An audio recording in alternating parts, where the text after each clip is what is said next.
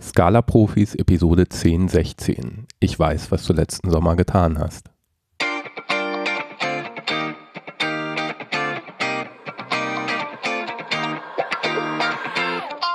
Willkommen bei den Scala-Profis, dem Podcast mit Neuigkeiten und Know-how rund um die Programmiersprache Scala.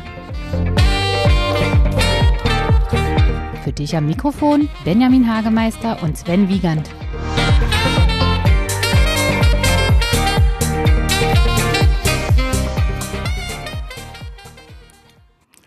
Herzlich willkommen zurück zu den Scala-Profis. Ich bin Sven Wiegand. Ich bin Benjamin Hagemeister.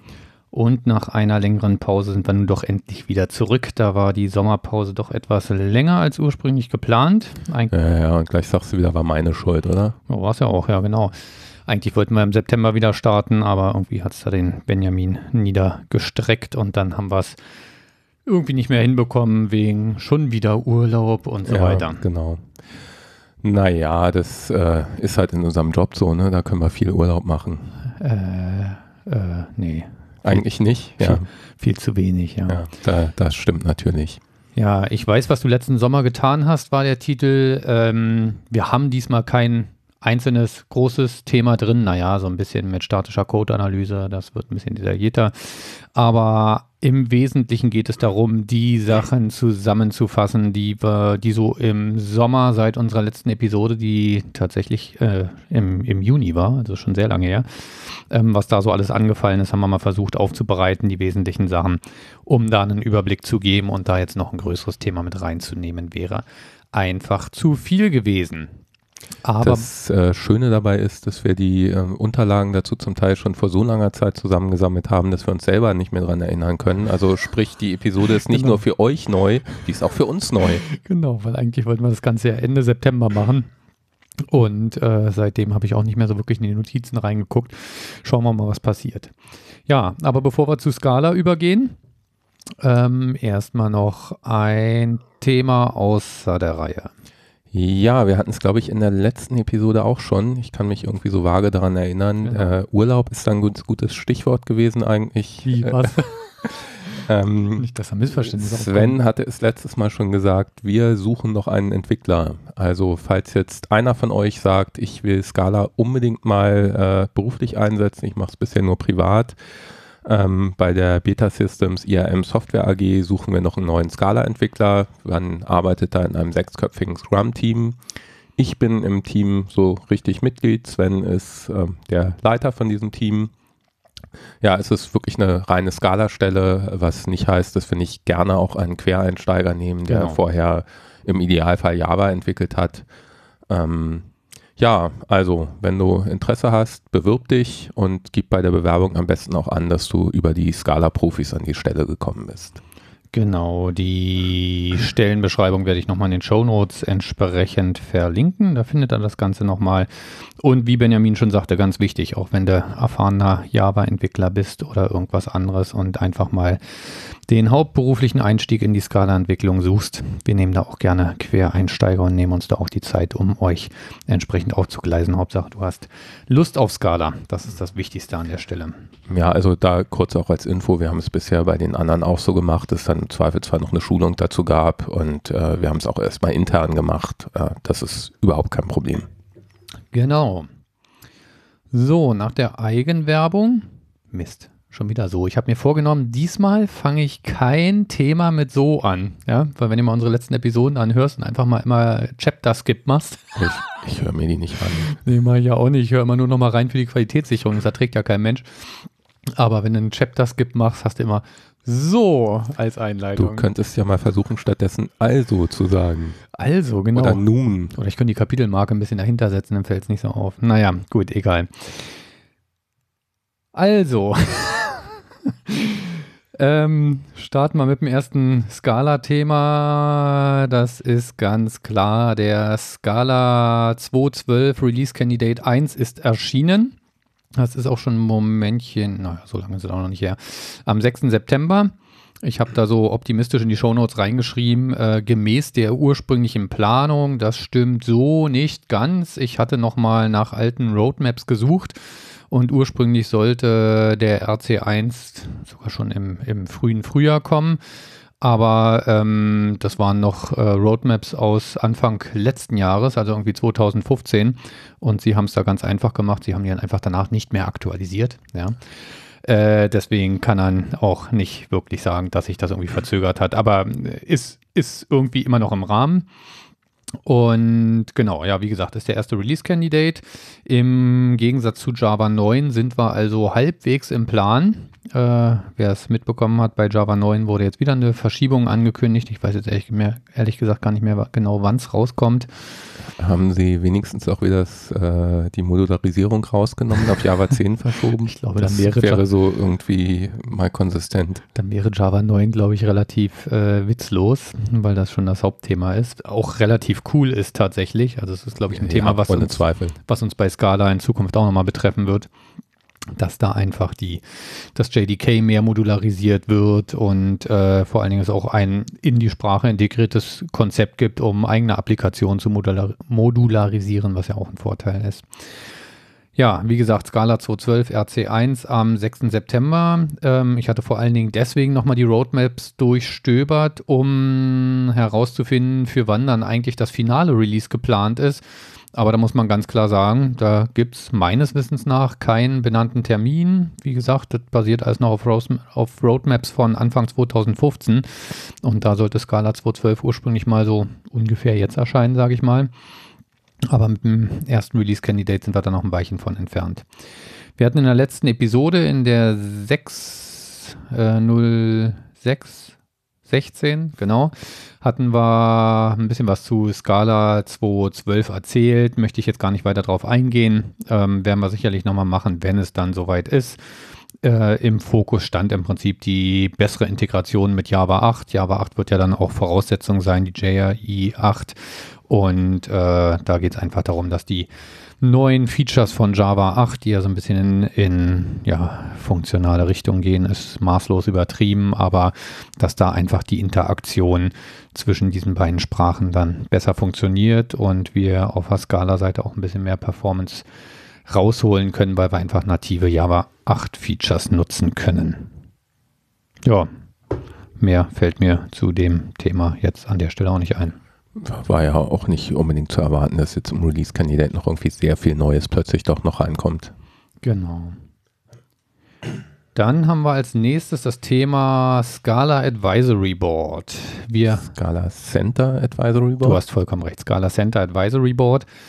Da geht es mal wieder so ein bisschen um Prozesse. Ähm, wie funktioniert der Scala Community Prozess an der Stelle? Und ähm, da hat es einen Blogartikel zu gegeben, den ich hier dann auch entsprechend verlinkt habe in den Show Notes. Gott, sind die Notizen lang. Ich kann mich gar nicht mehr dran erinnern. Na gut. Ähm, und genau, wir wollen uns euch einfach mal kurz vorstellen, wie der Prozess funktioniert, was das Scala Advisory, Scala Center Advisory Board äh, überhaupt ist und wie das arbeitet. Und im Anschluss werden wir dann noch kurz auf, naja, oder gar nicht so kurz, ein bisschen länger, auf einige Scala Center Meetings eingehen, die stattgefunden haben. Auch wenn wir da nicht live dabei sind, haben wir doch äh, die Blog oder die, die Meeting-Protokolle, die in der veröffentlicht wurden, für euch durchgewühlt, was gar nicht so einfach war. Das war tatsächlich einiger Rechercheaufwand, um euch mal ein bisschen Überblick zu geben, was so an Sprachfeatures, also an SIPs und Slips, verdammt, ich wollte noch nachgucken, ich habe die Akronyme schon wieder vergessen, ähm, derzeit in der Mache ist. Man muss da wirklich sagen, seitdem dieses Scala Center gegründet wurde, habe ich das Gefühl, dass der Fortschritt der Sprache und der Library, brauchst jetzt nicht nach Slip googeln, das wird nicht zum Erfolg führen, ähm, dass der Fortschritt der, der Sprachentwicklung und auch der Library-Entwicklung deutlich zugenommen hat. Also dass, die, dass das Ganze deutlich aktiver geworden ist, seitdem es das Scala Center gibt man muss ja nicht nach Slip suchen, aber man kann nach Scala Zip und Scala Slip suchen. Ah, Dann okay. findet man sofort das Scala, äh, Zip für Scala Improvement Process und Slip für Scala Library Improvement ah, Process steht. Okay, okay, gut. Also nicht String Tangas mit Scala-Aufdruck, ja? Na gut. Nein. Okay, genau. Was macht das Advisory Board? Ähm, das Scala Center Advisory Board es spricht Empfehlungen an das Scala Center aus, woran es arbeiten soll. Wir erinnern uns, Scala Center hatten wir letztes Mal oder vorletztes Mal ein bisschen was zu erzählt. Und äh, wie gesagt, das Advisory Board spricht da Empfehlungen aus. Es ist dann prinzipiell die Aufgabe des Scala Centers, diese Empfehlungen auch zu bearbeiten, ähm, wobei es da auch gewisse Freiheiten hat, da kommen wir nachher noch zu.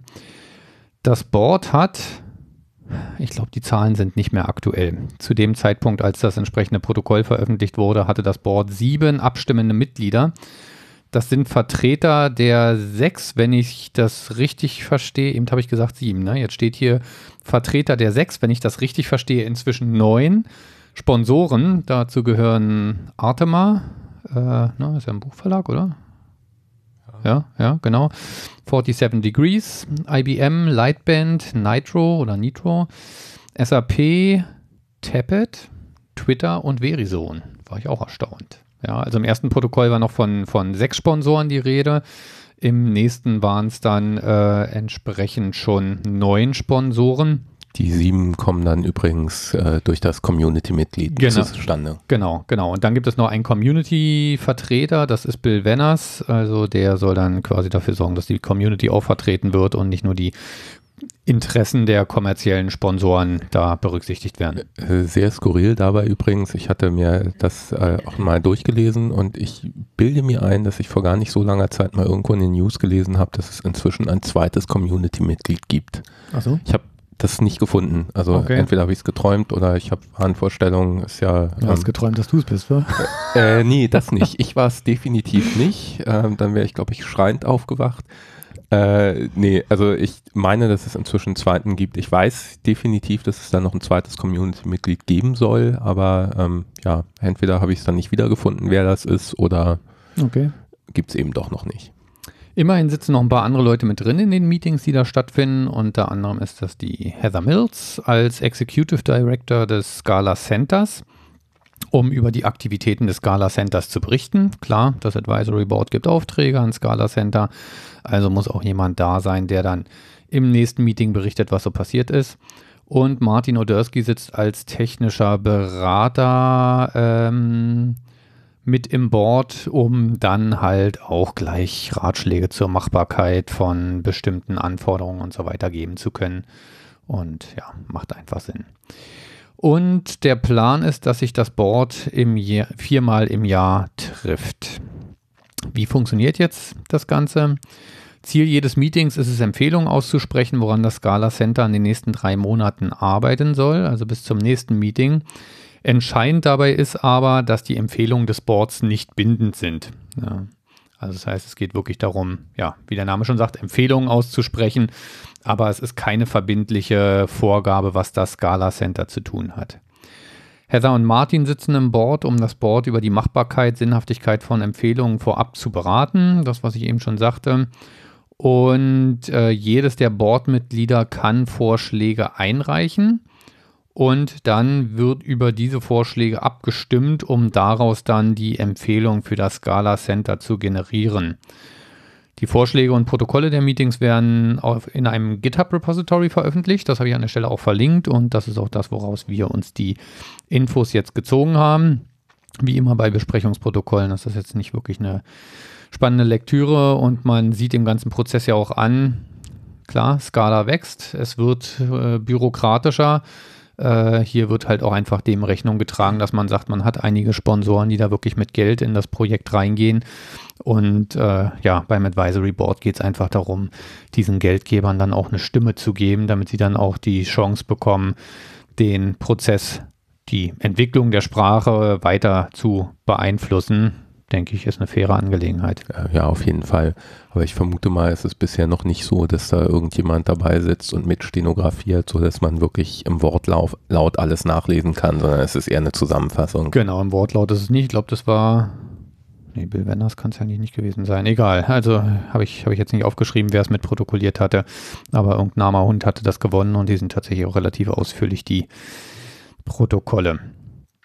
So, das erste Meeting hat am 9. Mai stattgefunden. Dort wurden vier Empfehlungen ausgesprochen. Ähm, Klärer, Klärer, genau. Klärung des Scala-Führungsprozesses inklusive des SIP-Slip-Prozesses. Also, das heißt, es hat ja bisher schon einen Prozess da gegeben, der wird wahrscheinlich auch im Wesentlichen weiter bestehen bleiben, aber natürlich müssen diese neuen Konstrukte wie das Scala Advisory Board ähm, und auch das Scala Center, was ja selbst noch relativ neu ist, in diesen ganzen Prozessen berücksichtigt werden. Von daher müssen diese Prozesse da einfach nochmal detailliert äh, protokolliert werden. Dann, welchen ich sehr spannend fand, weil er natürlich auch einen gewissen Blick in die Zukunft von Scala 3 wirft, ist äh, Topic 2 war die Definition eines Migrationspfades von Scala 2x nach Dotti. Also ich sag mal, mit der Aussage wird relativ klar. Bisher drücken sie sich ja so ein bisschen drum. Man hat es aber bei Scala ist auch schon rausgehört. Damit wird, glaube ich, relativ klar, dass Dotti nicht mehr nur eine Spielwiese ist ähm, und ein reines Forschungsprojekt, sondern diese Aussage formuliert relativ klar, dass da geplant ist, dass daraus dann im Prinzip ein Skala 3 werden wird. Und ja, natürlich, da bitte ich auch drum als kommerzieller Anwender, äh, dass bitte ein, äh, ein Migrationspfad ausgearbeitet wird, damit wir da auch eine realistische Chance haben und nicht auf irgendeinem alten Skala 2 hängen bleiben. Das war ja auch auf den äh, Scala Days durchaus ein Thema. Da hatte Martin Odersky in seiner Keynote auch drüber geredet, wo sie ja durchaus auch schon so ein automatisches Tool in Arbeit genau, haben, was dann sehr, sehr viele Schritte automatisch macht. Nicht alles, es wird einfach auch nicht gehen, aber ja, was geht, kann man dann ruhig automatisch machen. Ja. Bin ich mal gespannt, wann es soweit ist. Wird ja, auf jeden Fall noch ein bisschen Zeit auch, ins Land streichen. Ja. Ich denke auch, das wird noch eine Weile dauern. So, dann Topic 3 war Schaffung einer New Unpaid Publicity Chair Role für das Scala Center. Hm, damals, als ich es geschrieben habe, wusste ich noch, was dahinter steckt. Das ist jetzt zu lange her, aber okay, Publicity Chair sagt, da geht es einfach darum, die, ja, die, die, die Ergebnisse nach außen zu kommunizieren oder so. Egal, weiter zu Punkt 4. Ähm, und Fortsetzung der Unterstützung für Scala.js. Das fand ich auch ganz spannend, weil ich da ja auch selber Anwender war ähm, oder Anwender bin. Ähm, es war ja schon damals, als das Scala Center angekündigt wurde, hatten sie ja schon gesagt, dass sie Projekte, die sie für förderungswürdig halten, entsprechend auch mit finanziellen Mitteln unterstützen wollen. Und da wurde ja Scala.js als eines der Projekte genannt. Wenn ich mich recht entsinne, gehört inzwischen, hieß es Scala Native oder Native Scala? Oder, ja, nee, ich glaube Scala, Scala Native. Ja, genau, wurde, gehört, glaube ich, inzwischen auch dazu. Das zweite Meeting hat am 9. August stattgefunden. Da wurden zwei Empfehlungen an Scala Center ausgesprochen. Ähm, ja, Native Execution of Scala Spark via LLVM. Verdammt. Worum ging es nochmal? Ich hatte es damals nachgeschlagen. Ja, okay. Und Compiler Time oder Compile Time Check for Serializability, äh, weil einfach gesagt wird, das ist ein häufiges äh, Runtime-Problem, was einem immer noch um die Ohren fliegt dass dann Sachen nicht serialisierbar sind. Ich glaube, das kennen, kennen wir auch und da soll einfach mehr ich, zur Compile-Zeit. Wir kennen das, ja. Das wäre schön. Da soll einfach mehr zur Compile-Zeit geprüft werden. Ja, das ist eigentlich schon der allgemeine Part. Wie gesagt, äh, wer sich die Meeting Notes nochmal selber angucken will, das ist alles verlinkt in den Show Notes. Und ich glaube, wir lernen aus dem allen auch, dass wir in Zukunft keine Sommerpause machen dürfen äh, oder zumindest die nächste Episode dann nur kurz davor vorbereiten dürfen. Vor allen Dingen lernst du daraus, dass du nicht krank werden darfst. Ja, äh, dafür dann, bin ich zu alt, das lerne ich nicht mehr. Dann hätten wir das direkt nach dem Wochenende gemacht, wo ich die Notes hier geschrieben habe und dann könnte ich mich auch noch an den ganzen Mist erinnern. Ja, ist wieder klar, jetzt wieder meine Schuld, dass ja, du vergesslich bist. Achso, obwohl wir hatten am Anfang eine Stelle ausgeschrieben. Ne? Nein, nein, ist nicht deine Schuld, lieber Benjamin. ist natürlich meine Schuld. Okay. Dann Scala Center Meetings. Ähm, ja, was sind das jetzt eigentlich für Meetings? Ha, nicht Advisory Board, oder? Na, das ist das Scala Center selber. Ja, dann. ja, ja, ich das macht ja auch gerade. Meetings. Das macht auch noch Meetings, ja, genau. Ähm, Im neuen Scala Improvement Prozess wird jeder SIP einem Reviewer zugeordnet. Also ist im Prinzip auch eins der Ergebnisse aus dem Advisory Board, wo ja gesagt wurde, der SIP-Slip-Prozess äh, soll nochmal klar definiert werden. Und eine der Sachen ist die, dass äh, halt ein SIP jetzt einem Reviewer fest zugeordnet wird. Ähm, und dieser Reviewer ist dann dafür verantwortlich, sich in diesen SIP einzuarbeiten und äh, dieses dann dem SIP-Komitee zu präsentieren und vorzustellen. Also so wie die zum Teil aussehen, beneide ich da niemanden um diese Rolle. Ja, genau, da kommen wir jetzt nämlich zu. Ähm, haben euch jetzt einfach mal ein paar SIPs mitgebracht, um euch einen Eindruck zu geben, was da so alles an ja, Diskussionen gerade besteht. Ein paar finde ich weniger spannend, einen habe ich, glaube ich, nicht verstanden und äh, ein paar finde ich tatsächlich ganz spannend. Und das Hauptproblem ist, selbst die einfachsten von den Dingern, ja, wenn man da versucht, sich einzulesen auf GitHub, du kriegst eine Krise. Weil das Problem ist, da wird nicht etwa eingeleitet mit, aktuell ist diese Situation und zukünftig hätten wir gern das, sondern da kommt dann erstmal ein epischer Absatz als allererstes, warum dieser SIP so sonderlich wichtig ist. Also man merkt, es hat jemand geschrieben, der vorher schon in diversen Meetings und Diskussionen drin war und voraussetzt, dass der Leser genau das gleiche äh, Vorwissen hat. Da wäre meine Hoffnung, wenn mir irgendeiner von den wesentlichen Leuten dazuhören würde, macht bitte bei den SIPs am Anfang irgendein, Abs irgendein Abstract, dass man nicht äh, erst 20 Minuten lang lesen und sich die Birne kratzen muss, bis man irgendwie versteht, was da eigentlich gewollt ist an der Stelle. Zumal es zum Teil sehr, sehr einfach wäre. Ja, also genau. ich denke mal, da haben wir mindestens ein Beispiel dabei. Ja. Da, das könnte man das in zwei Sätzen machen und ja. Äh, ja, wir haben ein bisschen länger gebraucht, um ihn zu verstehen. Genau. Liegt vielleicht auch an uns. Mm, ja, müssen wir uns, müssen wir uns wohl fragen an der Stelle. Ne? Na gut. Also, da haben wir als erstes den SIP Nummer 20. Man sieht, die Nummern sind auch noch relativ gering, da ist also noch nicht so viel passiert, seitdem es diesen SIP-Prozess gibt. Improved Lazy Val Initialization. Da geht es einfach darum, die Initialisierung von Lazy Vals zu optimieren und vor allen Dingen um Deadlocks zu vermeiden. Das ist jetzt nichts, was man dann in der Anwendung der Sprache als cooles neues Feature merken wird, aber da scheint es Grenzfälle zu geben, wo es einfach Probleme gibt. Vermeidung von Deadlocks ist immer gut. Ich immer bin immer froh, wenn sich andere drum kümmern und ich es nicht machen muss. Genau, immer eine gute Sache. So, der SIP 23 ist der, mit dem ich nicht wirklich was anfangen konnte. Das waren Literal-Based Singleton-Types. Ich glaube, du hattest auch mal kurz reingeguckt. Ich äh, habe eine Weile reingeguckt. Ich kann auch nicht wirklich was mit anfangen. Also ich habe irgendwie so eine vage Vorstellung, wenn genau. ich jetzt schon ganz, ganz viel mit Shapeless gemacht hätte, dann wüsste ich genau, worum es geht. Habe ich aber nicht und ich habe ihn nicht verstanden, um ja. ehrlich zu sein. Naja, also mir ging es ähnlich. Ich hatte auch eine grobe Vorstellung, aber wenn du jetzt schon Shapeless sagst, dann scheint die nicht zu stimmen, die grobe Vorstellung. SIP 25 ist mein absoluter Favorite. Ja, und zwar geht es um Trade-Parameter. Im Prinzip um Konstruktorparameter für Trades.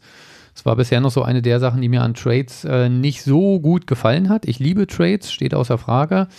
Ähm, aber ein echter Nachteil war, dass man ihn beim Definieren der Klasse, die diesen Trade verwendet, einfach keine Parameter direkt mitbringen kann, sondern man muss dann immer mit irgendwelchen Abstrakt-Vals arbeiten, die in den Klassen überschrieben werden, was natürlich schon wieder viel zu viele Zeilen Code sind. Gut, ein Java-Entwickler wird darüber lachen, aber unser eins tut das weh.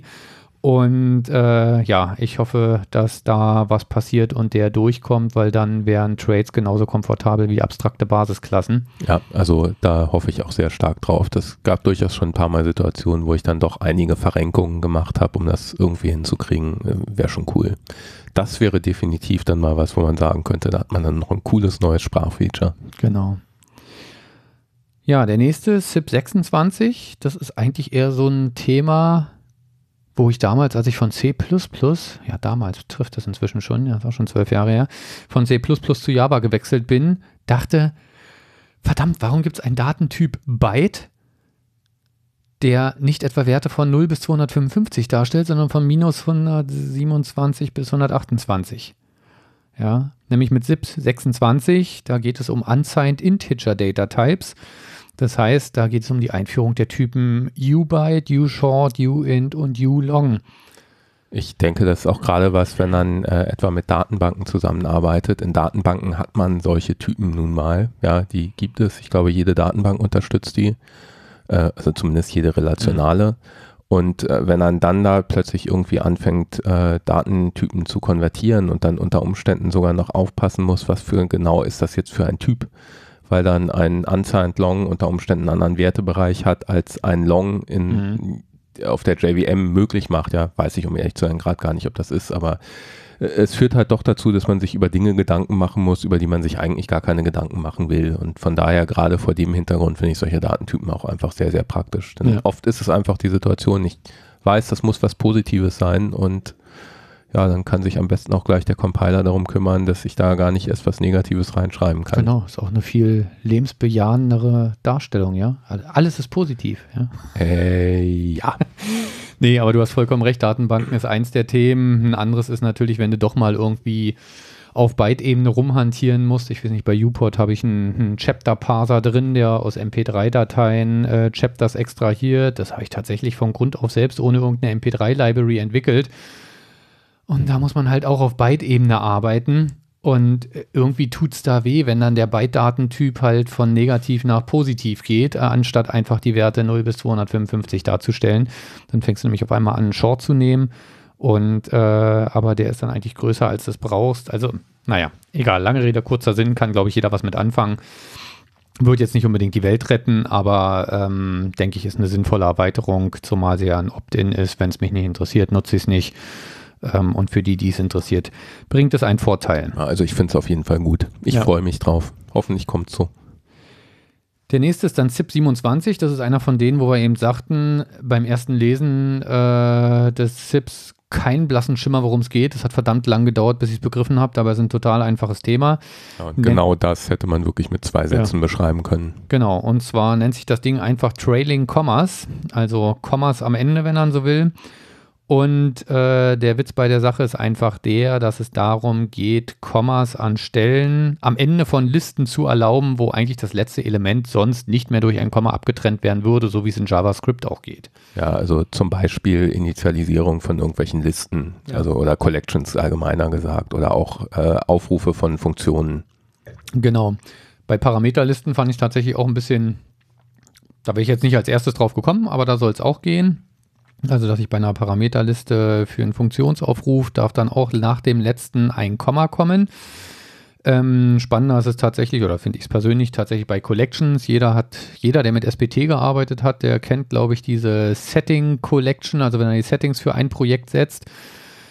Dann will man mal das letzte Setting auskommentieren, dann äh, kann er das Skript nicht reloaden, weil er dann die Zeile davor am Ende ein Komma hat, was dann halt nicht kompiliert, nicht gültig ist.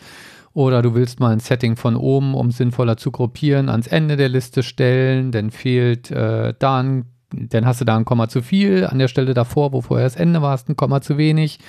Also es ist ein elendes Rumgefrickel, bis man da dann irgendwann die Kommas so gesetzt hat, wie man sie haben will.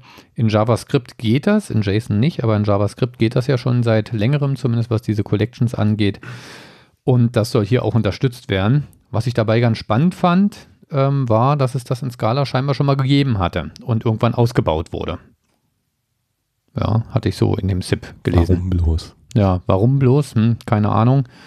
Ähm, ob es irgendein Sprachästhet war, der das heraushaben wollte oder ob es irgendwelche Seiteneffekte verursacht hat, die das Ganze schwieriger gemacht haben. Ich finde es übrigens auch bei äh, Parameteraufruflisten sehr praktisch, wenn man mal irgendwie eine Funktion hat, die ein bisschen mehr Parameter übergeben kriegt und äh, dann mit benannten Parametern arbeitet und vielleicht noch mit Default-Werten.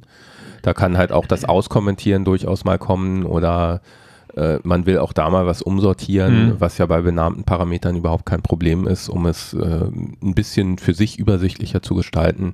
Da hast Ja. du dann auch wieder genau die gleichen Punkte, dass es einfach praktisch sein kann, wenn du dir dann über die Kommas keine Gedanken machen musst. Hast du recht. Da werden es natürlich die Puristen und Theoretiker sagen, wenn du lange Parameterlisten hast, das ist doch ein Code-Smell, aber wir wissen alle, in der Realität tritt's auf und ganz ehrlich, gerade wenn man mit benannten Parametern arbeitet, macht es manchmal auch einfach Sinn. Ja, also es, da ist ja auch durchaus was dran. Ja, Ja. man kann sich dann schon überlegen, kann ich es vielleicht umorganisieren, aber ähm, ja, trotzdem gibt es dafür Anwendungsfälle. Genau. Ja, ein SIP, SIP 22, wurde im Rahmen dieser Meetings auf Wunsch des ursprünglichen Autors zurückgestellt. Deswegen gehen wir da jetzt auch gar nicht näher darauf an, ein. Das könnt ihr euch selber durchlesen. Und äh, zwei weitere wurden abgelehnt. SIP 12, Uncluttering Scalas Syntax for Control Structure. Ich habe ihn nicht im Detail durchgelesen, aber im Wesentlichen geht es um eine Verschönerung ähm, des If- und For-Statements. Ich vermute mal ganz stark, dass gerade beim If die Klammern weg sollten, was ich auch aus heutiger Sicht äh, tatsächlich sonst ist Scala relativ schön und so diese Klammern um die Conditions rum, äh, da merkt man ganz klar, dass da noch eine ursprüngliche Anlehnung an C ist. Aber der wurde einfach verworfen, weil gesagt wurde, Kompatibilität ist ein Problem und es wäre doch ein relativ harter Einschnitt mit einem relativ geringen Nutzen. Dem kann ich insofern zustimmen. Und der zweite zurückgestellte, ach nee, der zweite abgelehnte, das war SIP 16 Self-Cleaning Makros. Habe ich jetzt auch nicht im Detail durchgelesen, aber das ist im Prinzip was, was ich durch Macro Paradise, heißt es so? Aha. Durch die neuen Makro-Implementierungen ab Scala 2.11 im Prinzip wohl Du meinst dann eher Scala-Meter? Scalameter, Scalameter. Macro Paradise ist ja Vergangenheit. Das war ja, glaube ich, die Kompatibilität für Scala 2.10. Für, naja, egal. Ich will mich jetzt hier nicht reinreißen. bisher ist eh zu spät, glaube ich. wirklich immer noch halbwegs kompetent. Das kann ich jetzt zerstören. Gut, Benjamin rollt mit den Augen, also auch bisher nicht halbwegs kompetent. Haben wir das auch geklärt. So, was haben wir hier noch? Juli SIP Meeting. Achso, genau, das waren die Ergebnisse aus dem Juli und aus dem August gewesen, hier konsolidiert und zusammengefasst. August, drei Monate, das heißt im November müsste dann irgendwie das nächste Meeting mal sein. Ne? Dann müssen wir wieder den ganzen Mist lesen. Hm, na gut. Aber machen wir natürlich gerne. So. Achso, ich bin ja wieder dran. Ist ja furchtbar. Genau, dann gibt es noch ein Thema, das tauchte jetzt nicht als ZIP auf, aber da hatte es vor einiger Zeit einen Blog-Eintrag von Martin Odersky zugegeben. Deswegen haben wir das mal noch mit reingenommen. Die sind natürlich dann immer, werden besonders gehuldigt, gewürdigt, wie auch immer. Ähm, nennt sich Multiversal Equality for Scala. Ähm, da hat Martin ein bisschen über die Equality in Scala geschrieben. Ich glaube, über das Problem ist jeder schon mal selber gestolpert, dass man in Scala problemlos einen Vergleich mit einem doppelten Gleichheitszeichen, also hm, äh, auf, ja, halt, ja, hm, Vergleich auf Gleichheit schreiben kann, ähm, der zur Compile-Zeit nicht fehlschlägt, der aber in der Realität nie true ergeben kann, weil einfach zwei unterschiedliche Typen miteinander verglichen werden. Irritiert mich immer total, wenn ich das mache. IDEA sagt dann nämlich, ich äh, würde zwei nicht zusammenhängende Typen vergleichen. Es kommt irgendwie immer diese Warnung, äh, comparing unrelated types. Das macht er aber auch nicht immer. Äh, gut, das habe ich jetzt, die Situation habe ich ja. jetzt noch nie gehabt, dass ich dass das mir irgendwo nicht gesagt hätte. Ich habe schon also ein, zweimal die Situation gehabt, dass äh, Idea da falsch lag, mhm. dass das völlig okay war, was ich da verglichen habe. Aber in der Regel hat Idea einfach nicht recht. Und ja. Äh, aus irgendeinem Grund ist es bei mir immer so, wenn ich diese Warnung sehe, dass ich raufgucke und erst denke, ah, das ist doch Quatsch, das stimmt doch. Ja. Dann gucke ich genauer hin und denke, oh, äh, nee, ups, ist totaler Blödsinn, was ich da mache. Und ja, ja ich fände es dann natürlich auch schön, wenn der Compiler sich gleich drum kümmert. Genau, genau. Martin hat hier das Beispiel und gerade das tritt in der Realität häufiger auf, äh, weil A gleich String Hello und weil B gleich Some String Hello und dann schreibe ich A gleich gleich B und der Compiler zumindest meckert an der Stelle erstmal nicht, wobei der Vergleich natürlich schlicht und einfach äh, Unsinn ist, ein String mit einem Option auf String zu vergleichen und das wird nie zum gewünschten Ergebnis führen, aber gerade dieser Fall tritt in der Realität mit Option, der tritt einfach häufig auf. Bei Matchblöcken habe ich das ähnliche. Auch da manchmal bekommt man irgendwie Compiler-Fehler oder zumindest Warnungen, dass er sagt, ähm, pass auf, du machst hier ein Match und deine Case Condition, die kann niemals eintreffen, weil die Typen sind unterschiedlich, aber leider auch nicht immer. Ja, in dem Blog-Eintrag, ich will jetzt gar nicht im Detail drauf eingehen, beschreibt Martin, vor allen Dingen, weil ich sie nicht verstehe, eine Lösung, wie man das Problem angehen kann.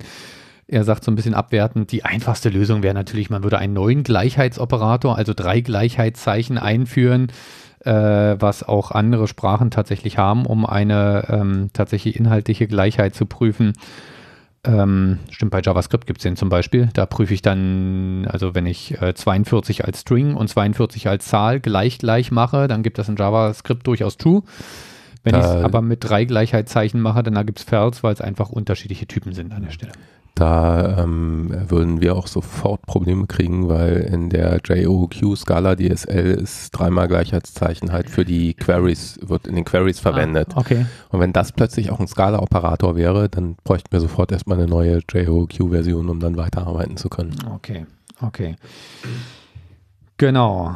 Odersky möchte aber möglichst keinen, wahrscheinlich auch genau aus solchen Gründen, keinen neuen Operator einführen, sondern es bei dem Doppelgleich-Operator belassen Ähm, allerdings muss man sich dann natürlich wieder Gedanken über Abwärtskompatibilität machen, weil wir kennen das ja alle, jeder Glitch, also jede Unsauberkeit, die irgendwie in so einer Sprache drin ist, wird natürlich irgendwann prinzipbedingt an irgendwelchen Stellen auch als Feature genutzt, sage ich mal.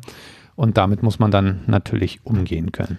Es wird garantiert, äh, also wenn das verwendet, äh, eingeführt wird, wird das garantiert dazu führen, dass erstmal einiges an Code nicht mehr kompiliert. Ja. Und äh, ich glaube, es wird auch an einigen Stellen zu Überraschungen führen, dass es Mhm. dann nicht kompiliert und Leute davor sitzen und erst denken, hä, was? Wie? Ah, scheiße, das funktioniert nicht. Genau, vor allen Dingen ging es doch bisher, ne? Das ist ja mal das Blöde dann. Ja. Ja, Martin hat dafür ein Language Enhancement, soll das glaube ich heißen, Proposal erstellt äh, und in einem Blog-Eintrag das Ganze ein bisschen ausführlicher beschrieben. Was ist denn jetzt schon wieder ein Language Enhancement Proposal? Ist das ein, ein ZIP oder ist das was anderes? Das ist unter Umständen irgendwie sowas vor einem SIP. Keine Ahnung. Kann sein. Naja, ist auch auf jeden Fall episch lang, das Teil. Ähm, könnt ihr euch dann im Detail nochmal mit befassen. Ach, hier klingelt es gerade an der Tür, jetzt kommt eine Grafikkarte, ja? Äh, ja, muss ich mich aber nicht drum kümmern. Gut. Dann wissen es jetzt auch alle wichtige Informationen, oder? genau, genau. Da hat sich das Einschalten für euch alle gleich gelohnt. Genau. Kommen wir zum nächsten Thema, statische Code-Analyse-Tools. Oder habe ich dich jetzt unterbrochen und du wolltest eigentlich Nee, noch ich ganz muss viel dazu sagen? Kapitelmarke setzen. So, Ach jetzt so, kannst du. Okay, ich war zu hektisch. Ähm, ich erinnere mich noch, dass wir in der letzten Firma in unserem Java-Projekt irgendwann mal äh, angefangen haben, so Tools wie Findbugs und PMD einzusetzen. Ja, statische Code-Analyse.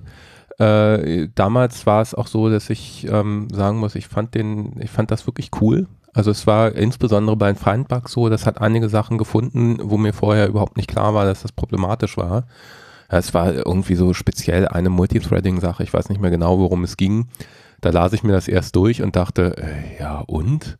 Und dann gab es da schön gleich in dem Report, den man gekriegt hat, einen Link, wo man halt hinklicken konnte auf eine genauere Erläuterung. Die habe ich mir durchgelesen und dachte, was? Ach du Scheiße. Ja, und dann haben wir erstmal auch einiges an Zeit äh, damit verbracht, da Sachen umzubauen. Und beim Wechsel zu Scala, muss ich auch sagen, war das eine Sache, die mir bisher wirklich so ein bisschen gefehlt hat. Hatten was mit dem Umbau tatsächlich gemacht. Ich habe so in Erinnerung, wir haben irgendwann, als Findbugs dann mal populärer wurde, das mal ausprobiert und hatten so unsäglich viele potenzielle Fehlermeldungen, äh, dass man eigentlich gar nicht wusste, was man Nee, wir haben, damit wir haben machen soll. tatsächlich einiges gemacht. Also ich glaube, dass es damals so war, dass äh, Malte und ich relativ viel Zeit tatsächlich darauf verwendet haben. Ähm, das halt, da halt tatsächlich Sachen umzubauen, insbesondere die Sachen, die so ein bisschen, die einfach auch so ein bisschen kritisch waren, wo wir Ja. halt sagten, okay, Okay. äh, da schlummert einfach potenziell wirklich ein richtig fetter Bug hinter oder äh, dann so einige Stellen, wo wir dachten, ne, das könnte vielleicht auch erklären, warum manchmal an der Stelle irgendwie was blockiert. Ja, aber ich stimme dir auf jeden Fall zu. Es war, als wir uns für Scala entschieden haben, definitiv schon einer der Punkte, die uns Bauchschmerzen gemacht haben, dass es solche Tools da halt nicht gab. Mhm. Ja.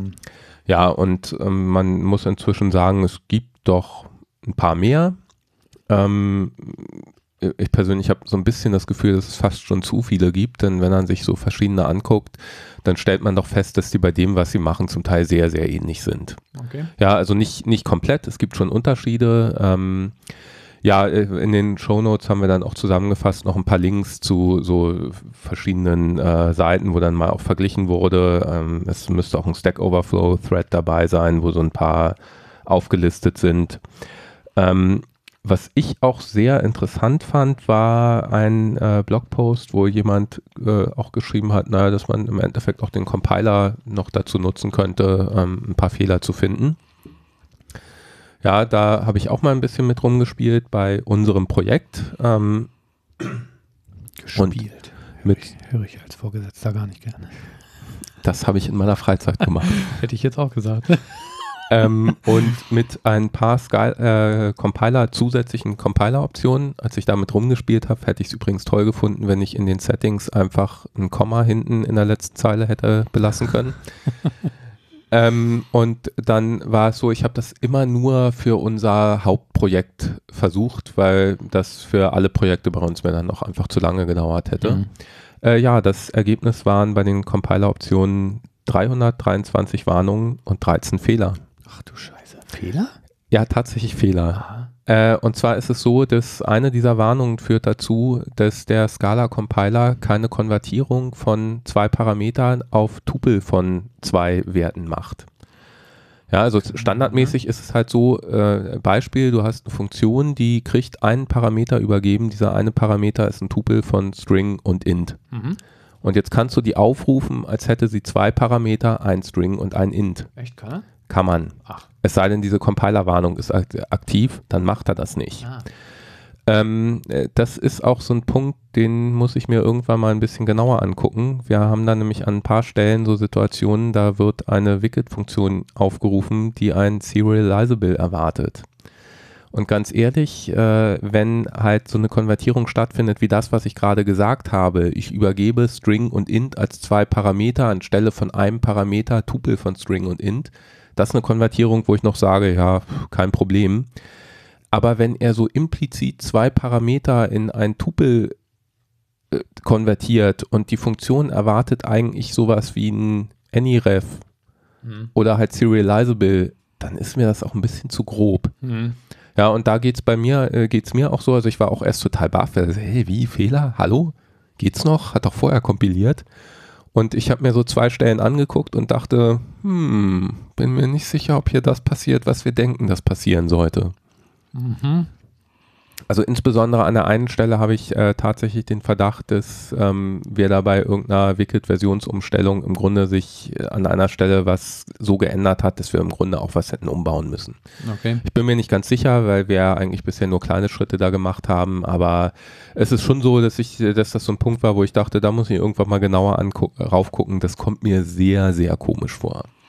Naja, hat Ja. ja schon mal geholfen, sowas zu finden. Ja, also schon ein interessanter Effekt. Äh, wie gesagt, noch ein paar Compiler-Optionen, welche ich da in dem Fall verwendet habe, steht auch in den Show Notes.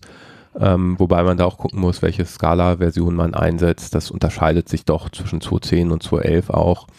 Ähm, in diesem Blogpost hatte ich auch ein paar gefunden, äh, die dann, wo der Compiler mir gesagt hat, kenne ich nicht, was willst du von mir?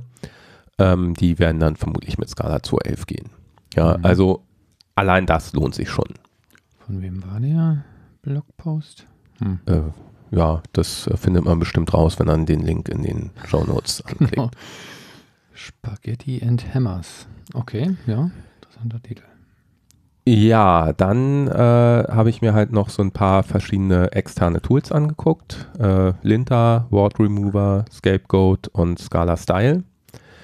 Ähm, äh, Scapegoat konnte ich leider nicht testen. Äh, Finde ich ein bisschen schade, weil das so von dem, was ging, ähm, noch so am spannendsten klang. Äh, das gibt es leider nur für Scala 2.11 und sie haben auch keine Pläne, das noch für Scala 2.10 zu machen. Verständlich. Ja, was ich auch verstehen kann. Ja, ähm, dazu auch nochmal so zur ähm, Einordnung. Das äh, Linter ist ein Compiler-Plugin, also wird dann demzufolge auch über Scala C-Optionen äh, eingestellt. Mhm. Ähm, Ausnahmen kann man da natürlich auch machen. Also äh, außer bei den Compiler-Optionen geht das bei allen, dass man auf irgendeine Art und Weise sagen kann, nee, das hier nicht. Das äh, verstößt zwar, löst zwar eigentlich eine Warnung bei dir aus, aber das finde ich okay. Also über irgendwelche Kommentare sind. Ja, genau. Also in dem Fall beim Linter ist es so, äh, dass man halt über Kommentare einzelne Zeilen ausnehmen kann, komplett oder für einzelne Regeln. Mhm. Ähm, äh, was ich immer nicht so ganz schön finde, das ist natürlich bei den Compiler-Optionen auch so, du kriegst die Ausgabe einfach nur in der Konsole. Mhm. Also du hast nicht nochmal irgendwie einen zusätzlichen Report.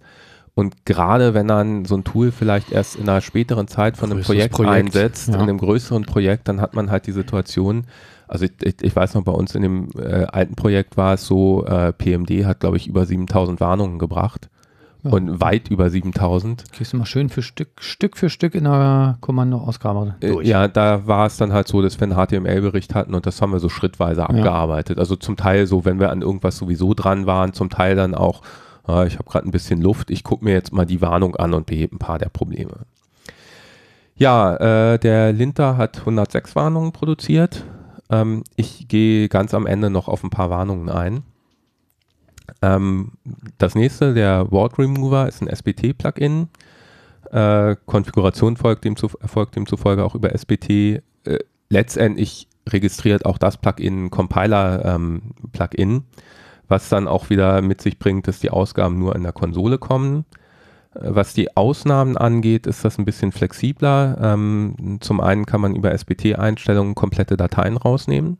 Mhm. Und dann kann man über eine Standard Java, Java Annotation, Suppress Warnings halt dann Ausnahmen machen und auch da wieder komplett, also halt sagen, mhm. diesen Block jetzt gar nicht testen mhm. okay. oder halt nur sagen, in diesem Block jetzt diese eine Regel nicht. Das Ding hat bei uns äh, im Hauptprojekt 4332 Warnungen produziert. Okay.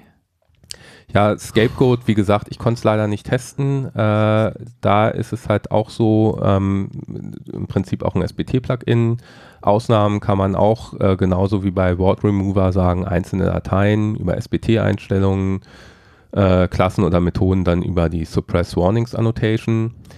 Ähm, es gibt dann ein Kommando, worüber man es explizit ausführt und man kriegt einen Bericht in der Konsole im HTML-Format und im XML-Format. Ich glaube XML im Checkstyle-Format, da bin ich mir jetzt aber nicht sicher. Das mhm. ist unter Umständen gelogen.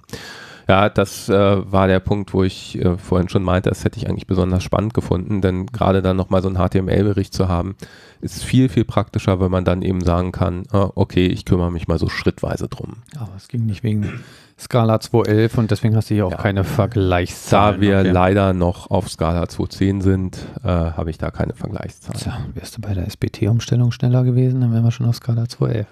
Ja, ja, ist doch wieder alles meine Schuld, ich weiß. Ja, natürlich. Ähm, ja, das letzte, was ich mir noch angeguckt habe, ist Scala Style. Äh, Scala Style ist nun im Grunde eher ein Style-Checker. Ähm, auch da äh, ist es durchaus so, dass Scala Style ein paar Checks macht, die über reinen Stil hinausgehen. Mhm, okay. Ja, ähm, vielleicht als Zusatzinformation, äh, der wird oder wurde zumindest, ich weiß nicht, ob es immer noch der Fall ist, ich glaube aber schon auch in dem Coursera-Kurs äh, Functional Programming Principles in Scala verwendet ist ein SBT-Plugin. Äh, für Scala Style gibt es auch IDE-Integration. Das haben wir bei den anderen nicht. Mhm. Also da äh, kann man dann halt auch äh, eine Konfiguration ähm, angeben. Was heißt kann? Also man braucht dafür eine Konfiguration im XML-Format. Da kann man sich erstmal initial eine über SBT-Kommando generieren lassen und dann gibt es aber halt auch Plugins für Eclipse und äh, IDEA, äh, so dass man das Ganze dann auch in der Entwicklungsumgebung angegeben kriegt. Kommt das im Falle von IntelliJ von JetBrains oder ist das von dem? Ich glaube, das ist auch von den äh, Entwicklern von ah, Scala okay. Style. Das weiß ich jetzt aber ja. nicht. Ähm, Ausnahmen äh, gehen da auch über Kommentare, komplett oder für einzelne Regeln. Mhm. Ausgabe kriegt man in der Konsole oder als XML. In dem Fall weiß ich, dass es Trackstyle-Format ist, ähm, was dann eigentlich eher für die Weiterverarbeitung auf einem Jenkins oder äh, vielleicht setzt man ja auch ein besseres Bildtool ein. Also wie auch immer, jedenfalls für die Weiterverarbeitung eher interessant ist. Äh, Scala Style hat bei uns 1097 Warnungen produziert. Okay, dann bin ich dafür, dass wir einen Linter nehmen. Der hat nur 106 produziert.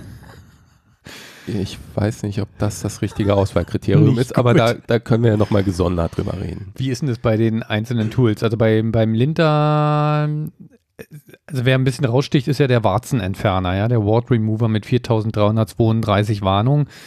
Ähm, kümmert der sich nur um statische Code-Analyse im Sinne von potenzielle Fehler finden oder macht der auch Style? Äh, ich kann es dir, um ehrlich zu sein, nicht genau sagen, okay. weil ich mir nicht alles, was die können, im Detail angeguckt habe. Ja, weil bei der hohen Anzahl, ähm, da macht das ja doch den Eindruck, als ja, wenn der sich auch über Style-Sachen beschweren das, würde. Das kann an der Stelle sein. Also ähm, bei Scala Style ist es zum Beispiel so, dass ich eine Warnung sogar noch rausgenommen habe. Der hat nämlich, wenn dann die Konfiguration standardmäßig erzeugt, mhm äh, dann verwendet er da die Konfiguration, erzeugt er die Konfiguration, die Scala Style selbst verwendet. Und da haben sie unter anderem auch drin, dass der Header ein bestimmtes Format haben muss. Ja. Das ist bei uns natürlich nicht der Fall. Ähm, nicht, also insbesondere ja. glaube ich, dass kein einziges Projekt geben wird, außer Scala Style, was dann halt wirklich genau diesen Header verwendet. Da stehen nämlich, wenn mich jetzt meine Erinnerung nicht täuscht, auch Copyright-Informationen drin. Die wollen genau den von Scala Style haben? Na, du kannst es dann konfigurieren, ja, aber es ja, ist halt so, wenn du die Konfiguration erzeugst, dann kriegst du die Konfiguration, die Scala Style selber Aha. verwendet. Und da ist dann eben das auch mit drin. Und deswegen hat er im ersten Durchlauf natürlich viel, viel mehr Warnungen erzeugt. Aber da war es halt so, dass ich dachte, das nehme ich in den Vergleich nicht rein. Das ist Quatsch. Das nenne ich mal einen nicht sinnvollen Preset. Ja, also ähm, was, was die Einordnung angeht, im Ganzen geht es mir auch so, äh, ähm, dass ich bei Scala Style äh, so in Summe am wenigsten gefunden habe, wo ich halt auch dachte, ach, das finde ich aber auch irgendwo interessant. Ja. Ja, es ist halt, dem, wie der Name schon sagt, ein Style-Checker. Ja. Ähm, es gibt ja irgendjemanden, der mal gesagt hat, äh, wenn man einen Style nicht automatisch überprüft, dann hat man keinen. Da ist durchaus was dran. Ich persönlich habe immer das Problem, dass äh, so ein Style in der Regel relativ statisch und fix ist. Ja, so mein Lieblingsbeispiel ist immer, da steht dann irgendwo drin Zeilenlänge maximal 120 Genau. Zeichen.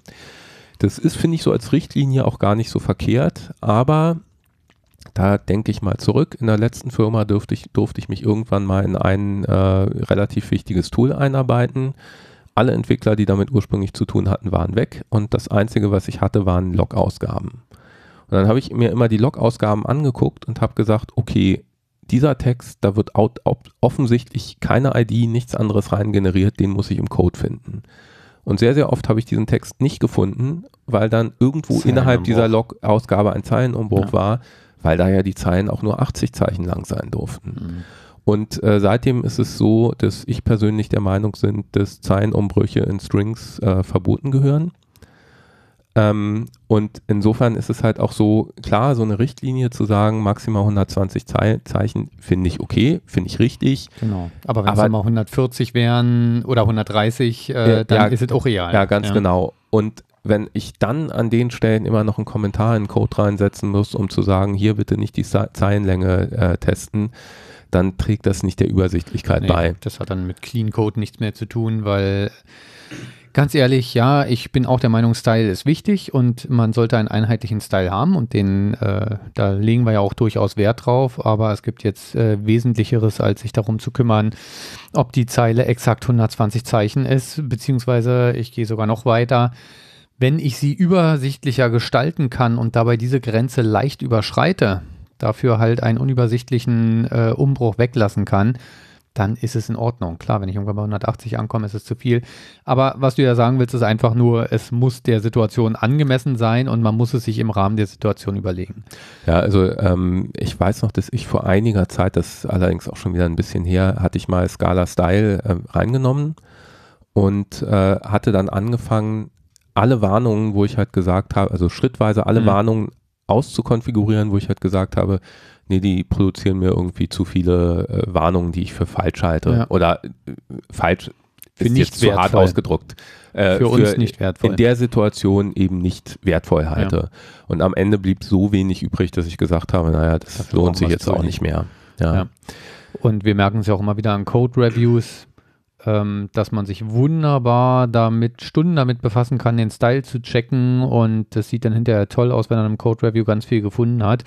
Aber sobald man erstmal anfängt, sich auf den Style einzulassen, verliert man den Blick fürs Wesentliche, nämlich den Blick dafür, was wurde bei der Architektur nicht richtig umgesetzt. Ich erinnere mich, war irgendwann mal ein Thema in der Retrospektive, dass wir gesagt haben, eigentlich wollen wir uns in einem Code-Review nicht mit dem Style beschäftigen. Genau, wenn da grobe Fehler drin sind, ja. Das ist wie wenn er einen Text liest, ja, ich kenne das selber auch und man ist gerade nicht sonderlich konzentriert, dann ist es viel leichter, sich an Rechtschreibfehlern aufzuhängen und an Grammatikfehlern und die anzustreichen, anstatt sich wirklich inhaltlich um den Text zu kümmern, ja. Ist auch wichtig, je nachdem, was mit dem Text passiert, aber nicht das Essentielle und wir haben ja da bei uns jetzt schlicht und einfach die Regelung, dass wir sagen, das, was IntelliJ mit den Regeln, die wir da hinterlegt haben, formatiert, das ist unser Style und das ist ein gültiger Style. Äh, ja, ist richtig, wobei äh, ich persönlich da auch manchmal dann äh, trotzdem mich beschwere. Äh, Idea macht nämlich auch Zeilenumbrüche in Strings rein. Ah, okay. Und da habe ich auch schon ein paar Mal in Code-Reviews gesagt, mach sie bitte weg. Ja. Ich sage dann immer dazu, ja, ich weiß, Idea macht das so, von daher ist okay und wenn du es so lässt, ist auch okay. Aber ich hätte sie lieber weg aus den und den Gründen. Ja. Okay. So, jetzt sind wir doch wieder am Style hängen geblieben. Äh, ja, ähm, bei den anderen muss ich halt sagen, äh, da keines dieser Tools äh, dazu in der Lage war, mir einen HTML-Bericht auszugeben, äh, zumindest habe ich da bei keinem dann noch irgendwie eine Option gefunden, ähm, äh, war es jetzt so, dass ich äh, nicht wirklich alle durchgegangen sind, was haben die so für Warnungen Mhm. produziert. Ich habe mir einfach mal, bin dann immer so ein bisschen durch die Ausgabe gescrollt, habe mir so ein paar Sachen ähm, ausgeguckt und da auch ein paar gefunden, wo ich dachte, äh, aha, okay, interessant. Ähm, ja, eine Sache zum Beispiel, äh, Case Classes must be final. Hm? Ja, genau, das war auch so ein bisschen meine, meine, ähm, ne, das ist ja ein, Hinweis, sollte man so machen. Ach so, Muss man ja nicht gut, machen. weil ich kann ja eh nicht von der Case-Klasse Äh, ableiten. Ja, das stimmt so nicht ganz. Das ist nämlich genau das, äh, der interessante Punkt. Ähm, da ich habe auch auf dem Stack Overflow Artikel dazu ähm, äh, verwiesen. Du kannst eine Case-Klasse nicht von einer Case-Klasse ableiten, aber du kannst eine andere Klasse von einer? Case-Klasse ableiten und das kann durchaus zu Problemen führen. noch nie probiert. Ich habe das auch noch nie probiert, deswegen mir ging es so, also ich habe diese Warnung gelesen und dachte, hä, Äh, ja geht doch eh nicht. Aber es geht eben durchaus und es kann zu Problemen führen und insofern ist die ist der Hinweis, dass es sinnvoller ist, Case-Klassen Final zu machen, durchaus äh, vernünftig. Okay. Da was dazu gelernt. Ja, eine äh, andere Sache, ähm, ja, das ist relativ offensichtlich, dass das potenziell ein Fehler steckt, entfernt Type containing any. Ja, also du machst irgendwo was und der Sc- Scala-Compiler sagt, okay, der Rückgabewert ist ein any. Da äh, kann man schon davon ausgehen, dass da irgendwas Ja, ja. falsch ist, denn das will man höchstwahrscheinlich nicht. Kennt man ja irgendeinen Matchblock, wo am Ende genau das dann rauskommt. Da, genau, wie du schon sagst, das will man nicht. Ja, ja, Da hat man auf der Option und String gemischt oder sowas als Rückgabewerte. Ja, genau. Also äh, es gibt, mag vielleicht Situationen geben, wo man es tatsächlich will, aber ich denke, das ist die absolute Ausnahme. Von daher ist das eine Warnung, wo ich auch sagen würde, äh, die finde ich durchaus gut. Ja. Ähm, man muss jetzt auch dazu sagen, bei den Warnungen, die Sachen, die ich jetzt anspreche, das sind alles nicht Warnungen, auf die ich gestoßen bin, weil ähm, das, äh, ich mir halt die Dokumentation durchgelesen habe und dachte, ach, die Warnungen klingen interessant, sondern es sind alles Warnungen, die ich bei uns im Code gefunden habe Hm, okay. Na, die nicht ich da gefunden habe, die halt eins Das dieser Tool Tools da gefunden hat. Ja, eine andere Sache, ähm, dass halt äh, Klassen, die von einem Seal-Type abgeleitet äh, sind, sollten auch Final oder Sealed sein. Äh, da war ich auch erst ein bisschen irritiert, weil ich dachte, naja, wenn ich da irgendwas mit Sealed habe, dann muss doch eh alles in der Datei stehen. Ja. Das stimmt nicht. Du kannst nicht von einem Seal-Type woanders ableiten, aber du kannst von Ah. einem von einem Seal-Type abgeleiteten Typ woanders ableiten. Wusste ich auch nicht sehen. Und da hast du dann halt auch eine Situation, äh, wo, wo Dinge passieren können, die du eigentlich gar nicht willst. Ja, also wo man, wo man halt sagen muss, hm, naja, sollte man vielleicht tatsächlich besser nicht machen.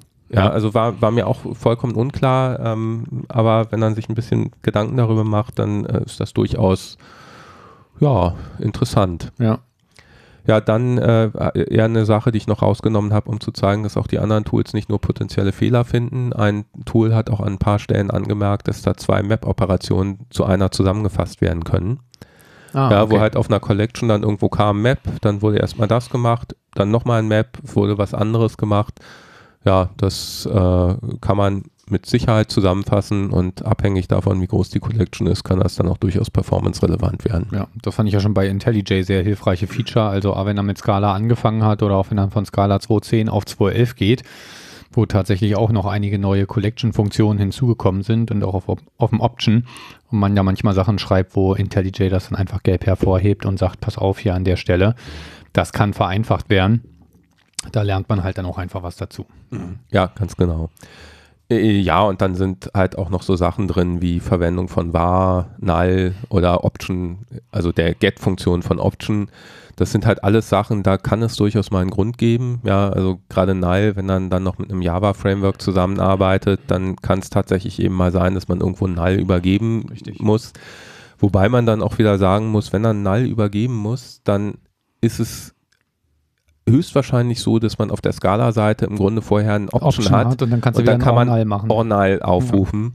Ja, äh, genauso, also war gibt es immer mal Grund, aber selten und äh, ja, wenn dann ein Get auf dem Option direkt aufruft, ist halt auch sofort die Frage, ob da nicht irgendwas faul ist. Ja, äh, ich, ich weiß, dass es dann manchmal so Situationen gibt, wo man dann da sitzt und sagt, naja, aber an der Stelle, wenn ich da hinkomme, dann ist der Wert auf jeden Fall gesetzt. Das heißt, ich kann Get aufrufen und falls er nicht gesetzt sein sollte, ist es ein Fehler, dann ist es okay, dass eine Exception fliegt. Aber ganz ehrlich, wenn er in der Situation ist, dann sollte man mal überlegen, ob man nicht den Code so umschreibt, dass dann schon der Compiler dafür sorgt, dass es tatsächlich gar nicht anders Ja, sein kann. Genau. Das ist, glaube ich, so ein klassisches Ding, was man am Anfang noch macht, wenn man aus der Scala-Welt kommt, dass man dann Aus der äh, Java-Welt meinst du? Äh, genau die meinte ich, ja. Ähm, dass man dann tatsächlich genau so eine if-Blöcke macht, äh, if is defined und dann macht man danach ein get.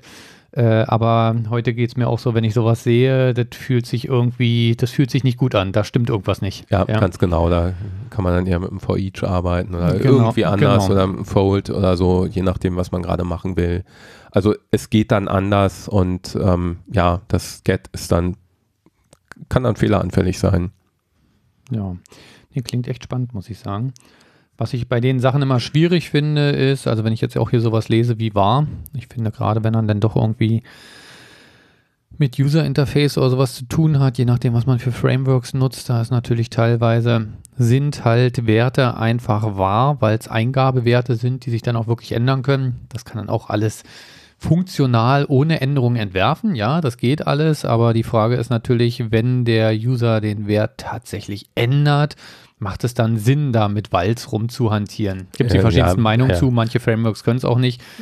Worauf ich aber eigentlich hinaus wollte, das Problem, was ich an der Stelle sehe, ist immer, wenn man dann doch zu viele Sachen hat, wo man wieder anfangen muss, äh, über Kommentare zu sagen, nee, hier an der Stelle nicht, dann hat man halt wieder das Problem, dass es einem doch den Code eher verschleiert, als dass es einem am Ende was bringt. Ja. Äh, mit deswegen bin ich auch darauf eingegangen, wie man Ausnahmen machen Genau. kann, definieren kann, denn Genau. das finde ich an der Stelle absolut wichtig.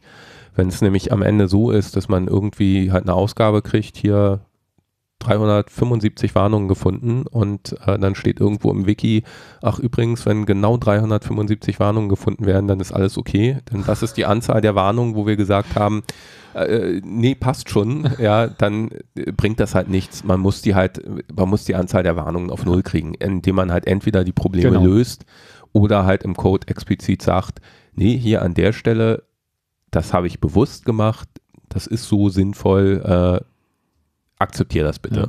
Und inzwischen muss ich auch sagen, dass mir da tatsächlich kommentarbasierte Lösungen lieber sind als Annotations, weil sie sich einfach viel feiner steuern lassen mit Annotations. Ich kenne das auch noch aus dem, aus dem Java-Umfeld, wenn dann da Warnungen unterdrücken will.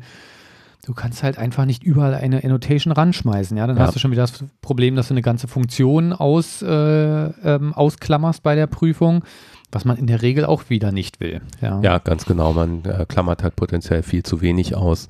Gut, wenn man dann nur kleine Funktionen hat, dann ist das vielleicht gar nicht so schlimm. Aber ja, Kommentare wären mir auch lieber, geht allerdings auch nicht bei allen Tools. Ja, das äh, hatte ich ja aufgeführt.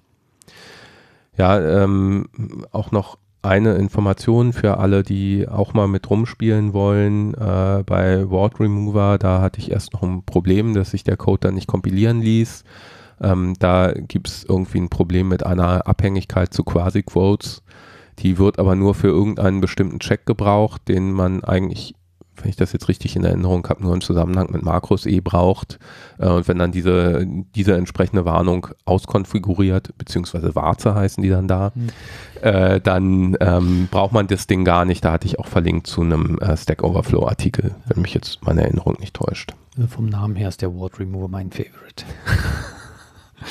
Ohne inhaltliche Prüfung. Ja, also was mir, wie gesagt, bei äh, allen, die ich testen konnte, wirklich fehlt, ist irgendwie noch die Möglichkeit, mir einen HTML-Bericht Ja. anzugucken. Oder von mir aus auch Text, also irgendwas, was ich halt Strukturiert. strukturiert durchgehen kann, wo ich mir dann eben auch in Ruhe sagen kann, okay, diese Warnung gucke ich mir jetzt an. Äh, nicht, also was ich dann eigentlich auch nicht brauche, ist irgendwie Datei, die hat die und die Warnungen, sondern ich möchte dann auch die Möglichkeit haben, mir anzugucken, diese Warnung, wo tritt die überall Genau. auf, weil ich dann nämlich sage, die Warnung, das finde ich kritisch, das, Das will ich, an- das will ich umbauen und äh, ja, das gucke ich mir schrittweise an. Am besten wäre, wenn er gleich ein Trello-Board aufbauen würde. Ja gut, das kann man sich dann ja noch selbst automatisieren, Genau. wenn man äh, eine Ausgabe als XML zumindest hat.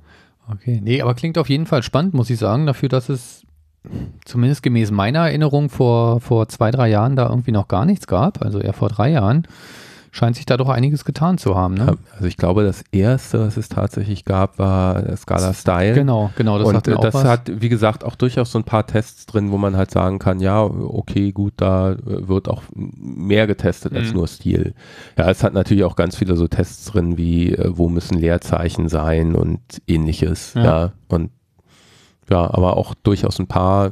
Ähm, ich kann jetzt, um ehrlich zu sein, keins nennen, aber ich meine, beim Durchgehen hatte ich auch so ein paar Punkte, wo ich dachte, ja, okay. Also Verwendung von Null zum Beispiel macht es auch. Ja. Ja, und das ist definitiv eine potenzielle Fehlerquelle. Ja, ja, ja. Spannend.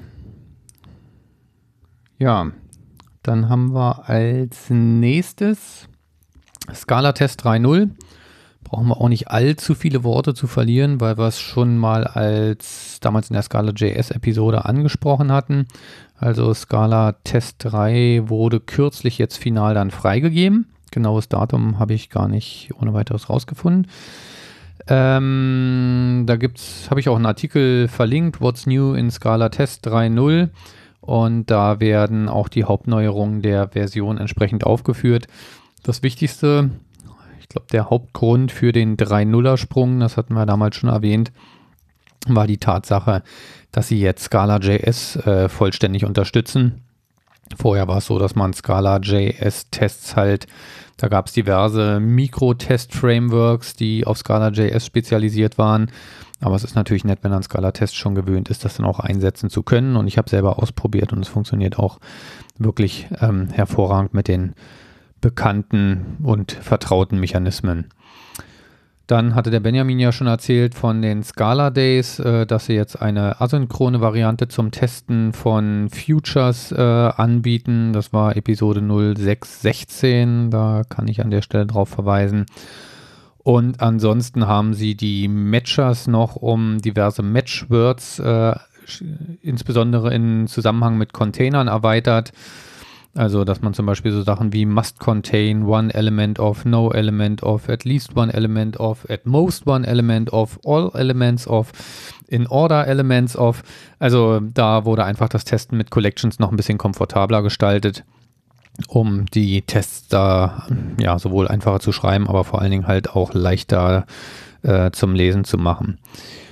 Und, und, und, und, genau, Assertions und Matcher liefern als Ergebnis jetzt ein Objekt vom Typ Assertion anstelle von Unit. Genau, bisher haben Matcher halt schlicht und einfach nichts zurückgegeben und jetzt bekommt man da ein Objekt zurück, wo man auch noch weitere Infos rausholen kann. Wie genau man das jetzt in Tests an, äh, einsetzt, muss ich gestehen, habe ich mir jetzt nicht angeguckt und auch noch nicht selber angewendet. Muss man einfach mal schauen.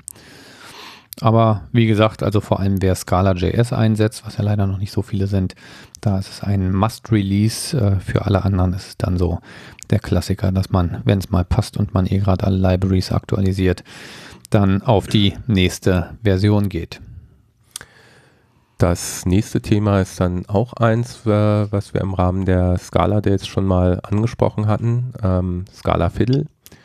Die Seite ist jetzt wirklich online, also äh, wie schon angekündigt, im Grunde so ein bisschen was wie JS Fiddle, nur dass man halt mit Scala-Code ein bisschen rumspielen kann. Ähm, was ich dabei ganz interessant finde, sie haben durchaus dabei auch eine ganze Menge Bibliotheken, die man einfach mal einbinden kann, um sie eben dabei mit zu verwenden. Äh, da ist natürlich sowas wie Scala Z dabei und äh, Cats, ähm, Shapeless äh, ist da auch mit drin.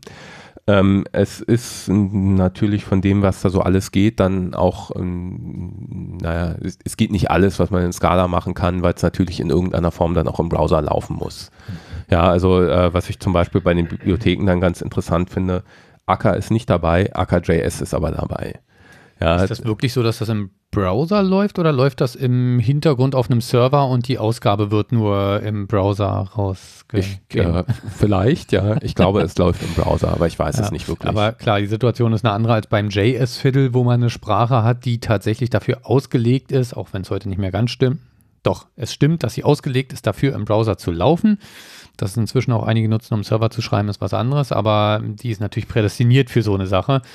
Aber um einfach mal schnell bestimmte Skala-Konstrukte auszuprobieren, wie ging denn nochmal das und das? Äh, wie kann ich denn jetzt hier meine Collection effizient äh, bearbeiten und das mal am Beispiel auszuprobieren, ist natürlich einfach eine nette Alternative zur REPL. Ja, was ich auch ein sehr schönes Feature finde, ähm, im Grunde eine Kleinigkeit, aber nichtsdestotrotz cool, dass sie halt gleich eine Möglichkeit bieten, sich äh, ein iFrame zu erzeugen, wo man dann Code einbinden kann, also ein Scala-Fiddle einbinden kann Ähm, ist natürlich super für alle, die irgendwie einen Blogpost mit Tutorials schreiben, äh, weil man ihn da dann auch gleich ausführen kann, gleich noch eine Ausgabe sieht Mhm. und so. Also das äh, finde ich bei der ganzen Angelegenheit schon einfach auch sehr cool. Ja, ich denke auch, klar, für Stack Overflow äh, Sachen wird das Genau. sehr praktisch sein. Kennt man ja, also wer mit JavaScript arbeitet, kennt das schon von da. Ich glaube, da gibt es kaum eine Antwort, die akzeptiert wird, wo nicht irgendwo auf ein JS-Fiddle verwiesen wird, wo man dann halt gleich ausprobieren kann. Ja, bestimmte JavaScripts kann er direkt in Stack Overflow, also an der Stelle dann wirklich auch einbetten. Also es wird direkt von Stack Overflow unterstützt. Ähm, wird Zeit, dass es mit Scala auch machen. Ja, Gut, ihr merkt, wir sind bei den kurzen News angekommen. Ähm, Play Swagger, das sind natürlich immer ausgewählte Projekte, sage ich jetzt mal in, in diesen kurzen News-Section, die uns jetzt irgendwie interessieren, aus welchen Gründen auch immer. Ähm, da passiert auch vieles, was wir nicht erwähnen, einfach weil es Sachen betrifft, mit denen wir nicht so häufig arbeiten. Ja. Play Swagger war mir noch über den Weg gelaufen. Ähm, Swagger kennen wahrscheinlich viele, die mit der Spezifikation von REST-Schnittstellen zu tun haben. Im Prinzip ist es ja eine Sprache zur Spezifikation von REST-Schnittstellen. Ich glaube, also Sprache ist übertrieben, eine Syntax, ne? Ich glaube, JSON ist das, oder? Weißt du das? äh, naja, nee. Im Nee. Grunde, also im Grunde genommen, wenn du es dir in der Java-Welt anguckst, dann äh, fängt es ja eigentlich damit an, dass du noch jede Menge Annotation an deine äh, REST-Schnittstelle anpackst, Ja. an die Serverklassen. Und sie generieren dann daraus etwas und äh, das, da gibt es dann auch ein JSON-Format. Ah, okay. Okay, using a simple YAML structure. Yet another markup language. Ja, okay. Mhm, ich erinnere mich. Sie an, die haben sogar einen Swagger Editor, wusste ich gar nicht.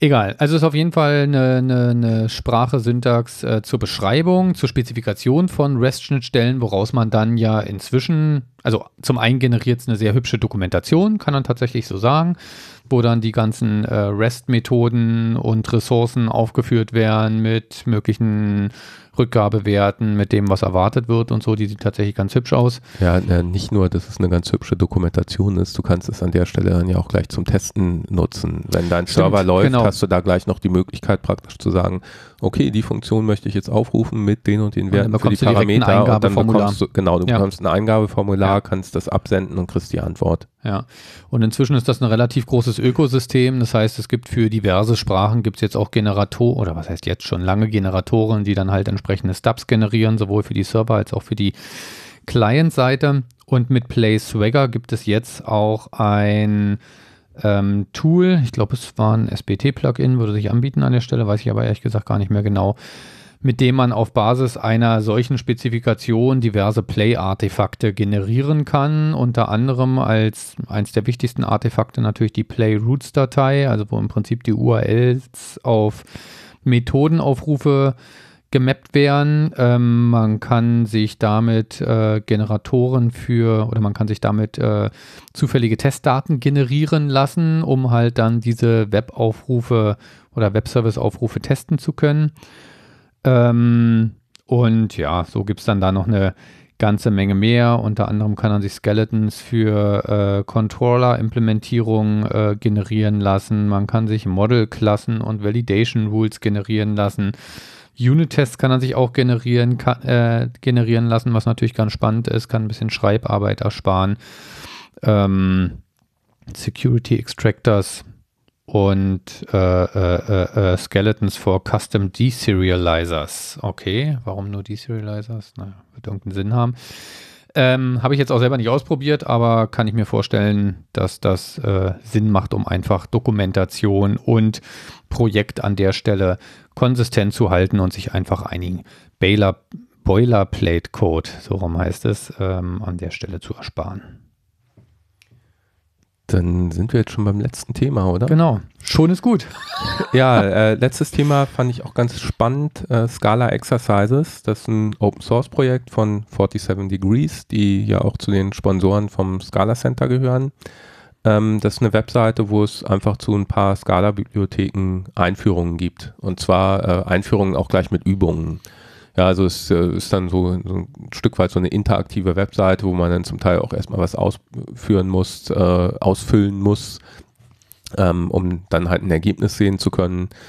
Ähm, der Code für die verschiedenen Übungen liegt auch komplett auf GitHub. Das heißt, den kann man sich auch angucken, äh, kann, wenn er einen Fehler findet, sie selber korrigieren, dann halt per Pull-Request oder wenn er halt auch denkt, auch, naja, zu dem Thema, da äh, könnte man noch ein bisschen mehr machen, ähm, da möchte ich das erweitern, geht dann alles. Ähm, was ich auch sehr spannend finde, ist, dass sie halt auch gleich auf ihrer Webseite so einen Link haben, was muss ich denn machen, wenn ich da meine eigene Bibliothek mit unterbringen will. Mhm. Ja. Aktuell gibt es da Übungen zu sechs verschiedenen Themen. Das ist einmal noch die Standard-Lib, dann Cats und Shapeless. Dubi ist ein äh, JDBC-Layer, habe ich, um ehrlich zu sein, mhm. vor Scala Exercises noch nie von gehört. Äh, Scala Check und ähm, Functional Programming in Scala. Ja, äh, Klingt spannend. Ich finde das auch, ich wollte mir auf jeden Fall mal irgendwie da Sachen angucken. Also Cats und Shapeless sind ja Sachen, die ich mir sowieso mal im Detail angucken wollte. Da werde ich, glaube ich, auf der Seite mal anfangen. Ja, guter Punkt.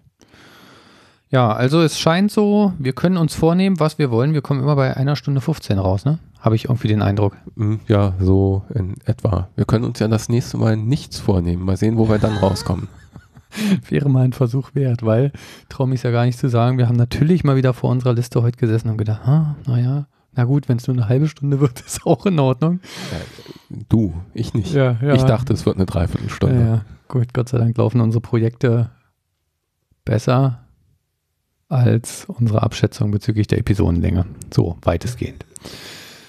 Okay, ja, dann war es das heute für uns. Dann hoffen wir, dass wir diesmal wie geplant im November wieder da sind, wenn der Benjamin wieder nicht, nicht wieder krank wird.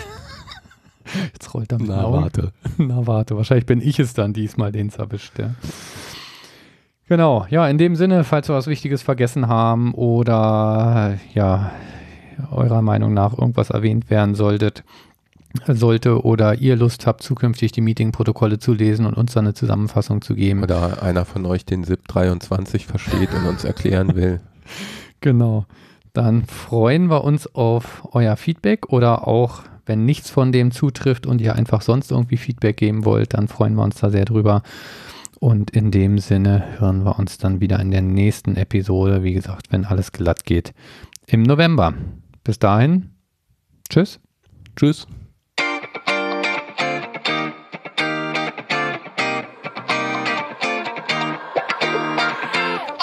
Vielen Dank fürs Zuhören.